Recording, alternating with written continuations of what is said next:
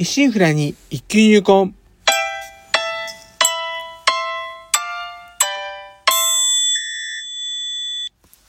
おはようございます。宝春堂です。今回配信19回目となります。当番組お越しいただき、ありがとうございます。こうしてラジオトークでお話しできるというのも、何かのご縁ということもあり、少し皆様の大切なお時間をお借りしております。当番組内容でございますが、私自身、鍼灸師ということで、巷では針やお灸って聞いたことあるけど実態はよくわからない。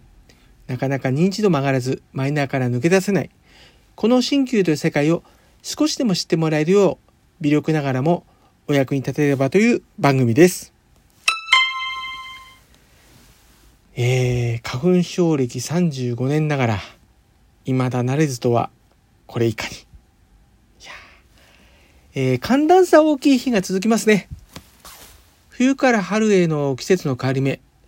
車で言えばアクセルを踏み始める感じでして、えー逆に秋から冬へはブレーキを踏む感じでありましょうか。やはり踏み出しというのは加減が大切でして、うまくコントロールしていきませんと、急発進、急ブレーキなどでとんでもない事故にもつながりかねません。ま、これは季節の変わり目でも言えることでして、うまく環境に適応できず、無理に動いてしまいますと、体調を崩したりしかねません。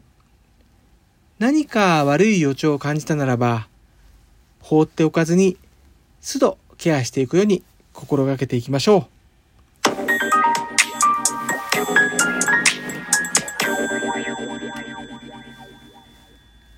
では、ハリキューさん新旧学校編のお話ということでありますが、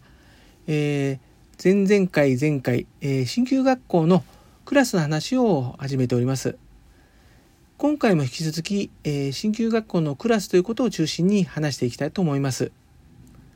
当然、各学校によっても違いますし、今置かれた環境によってもそれぞれ違います。ですから、あまり参考にならないかもしれませんが、もしこれから新旧学校入学をお考えの方、あるいは鍼灸院の開業などをお考えの方に少しでもお役に立てれば何よりです。ではお話に入ります。どうぞよろしくお願いいたします。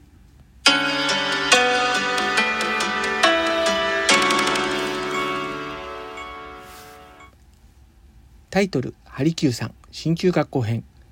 第9話「クラスメート3」それはとあるお昼休みだったと思いますがふとクラスメートの女性2人に呼び止められましてちょっと話があるとのこと。何事かと思いつつ話しかけられ方も不親善でありましたがとりあえず廊下の方へと誘われました。何かしたわけでもありませんし相談されるような器でもありませんので改めて話をとなりましたら、えー実はえー自治会役員への推薦の話でありました。よくよく考えてみれば確か自治会役員を推薦するような係ですね。前回もなんかいろいろ個々人に係が設けられたってあったんですが係が2名設けられておりまして、えーその方がこの2人だったというわけでありました。他にいない的なことを言われたりまあ、推薦してくれるのは悪いことではないんですがいかんせん当時学校とアルバイトといえども、えー仕事を週5で行っていた身としましては学業も含め時間的な制約がありましたので受けるのにはいささか躊躇しました。と言いますのも、えー自治会は鍼灸科と鍼灸アママッサージ科の、えーより各1名、えー1年生と2年生の合計4名で構成されてまして、まあ、学校関係者の打ち合わせとか、えー学校創業者の墓前祭とかあと最後卒業式後の謝恩会とかまあなんか頻繁ではないにしましてもあれこれやらねばならぬことがありまして少々重荷に感じることもありましょうがまあただこうかたくなに断る理由もやはりありませんでしたので受けることとしました。えーちなみにもう一人の自治会役員は同級生のですね、えー新旧アママッサージ科の当時高校を出てすぐに鍼灸学校入ってきたばかりの10代の男性でありまして、え2年時にですね、まあ、会長副会長なんですがそちらの方が会長となりまして、私の方が副会長という役割を担うこととなりました。えーと、そういえばですね、まあ、大学のサークルをまとめるなんとか連合会ってあったんですけど、まあ、役員になった際もですね私確か役柄副会長だったことを思いますとどうもなんかナンバー2の方がこう性に合ってるのかもしれませんね。えー、さて、えー、まあ加害なことに重きを置いてちょっと話してきておりましたが、えー、実技のこの授業時における話をに移していこうかと思います。えー、実技の時間は基本実技室で行います。治療用ベッドが机のようにこう並べられまして、その日組む相手とこう横並びに座ります。相手はこう手製の紙製の大小円盤に名前が書かれておりまして、それを一つずつ在していきますので、えー、授業ごとに相手が変わっていきます。これですと、まあ、相手が偏ることもなく練習ができますので、簡単ながらなかなか理にかなった方法であります。授業内容はと言いますと、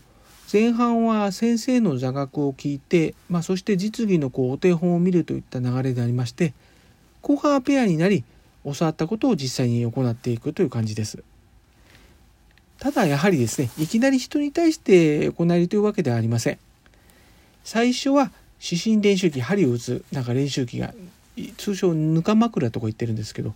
針を打てる練習を繰り返し、まあ、フェルトにこう、等間隔でペンを黒ペンでつけていってそこにもぐさをお米ぐらいの大きさにひねって均一につけていくことからこれが基本動作ですね始めます。まあ、そこから練習しながら、えー、自分の足を使ってこう打ったり据えたりしてそしていよいよ相手に針と置きをしていくといったこう流れ段階があります。まあ、勝手したクラスメートとはいえですねまあ、円盤で都度こう相手が違っていきますので同じようにとはやはりいきません、えー、性別はもちろん年齢や体質性格も異なります。例えばもう針をしっかり打っても大丈夫な人と針先が増えるだけで敏感に感じる人もありまして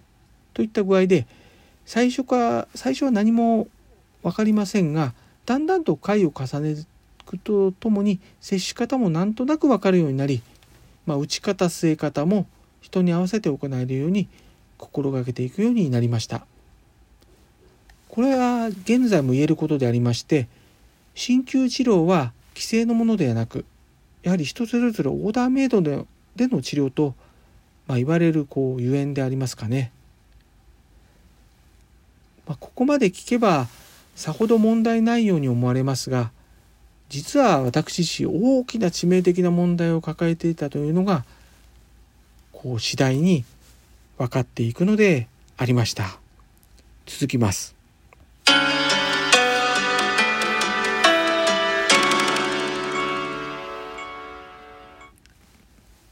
今思えば当たり前のようにこう一つの教室に28人のクラスメートが集まり